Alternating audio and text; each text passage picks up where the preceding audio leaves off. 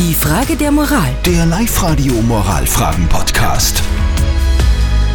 Immer um kurz vor halb neun kümmern wir uns um eure Fragen der Moral, die ihr uns freundlicherweise immer sehr zahlreich an die Live-Radio-Facebook-Seite postet.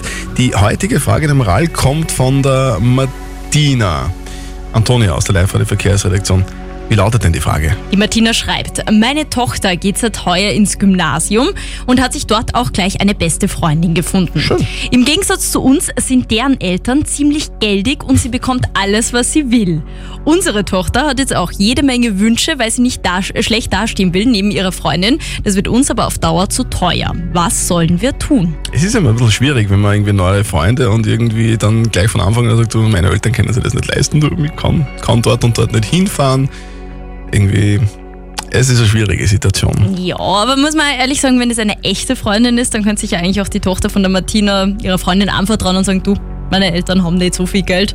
Ja, aber gerade in dem Alter ist es schon schwierig, dass man so, so, so ehrlich ist und dass man selber so reflektieren kann und sagen, "Da, das ist keine echte Freundin, wenn ich-" oder? Also Ja, so viel Kindern- Reife muss man sagen, na, ja, gerade- sicher ist bei Kindern schwierig. ist das schwierig. Ja, ja, stimmt schon. Äh, wa- Was, soll, was sollen die Eltern tun?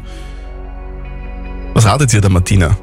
Eure Meinungen sind ein bisschen unterschiedlich, die wir bekommen haben bei WhatsApp Voice. Ja, also zum Beispiel der Christian schreibt, wenn es nicht drin ist, ist nicht drin, Punkt. Da gibt's auch nichts zu diskutieren. Dieser Meinung schließen sich auch die meisten an, muss man sagen. Aber es gibt auch andere Meinungen, wie zum Beispiel die von der Rosalie.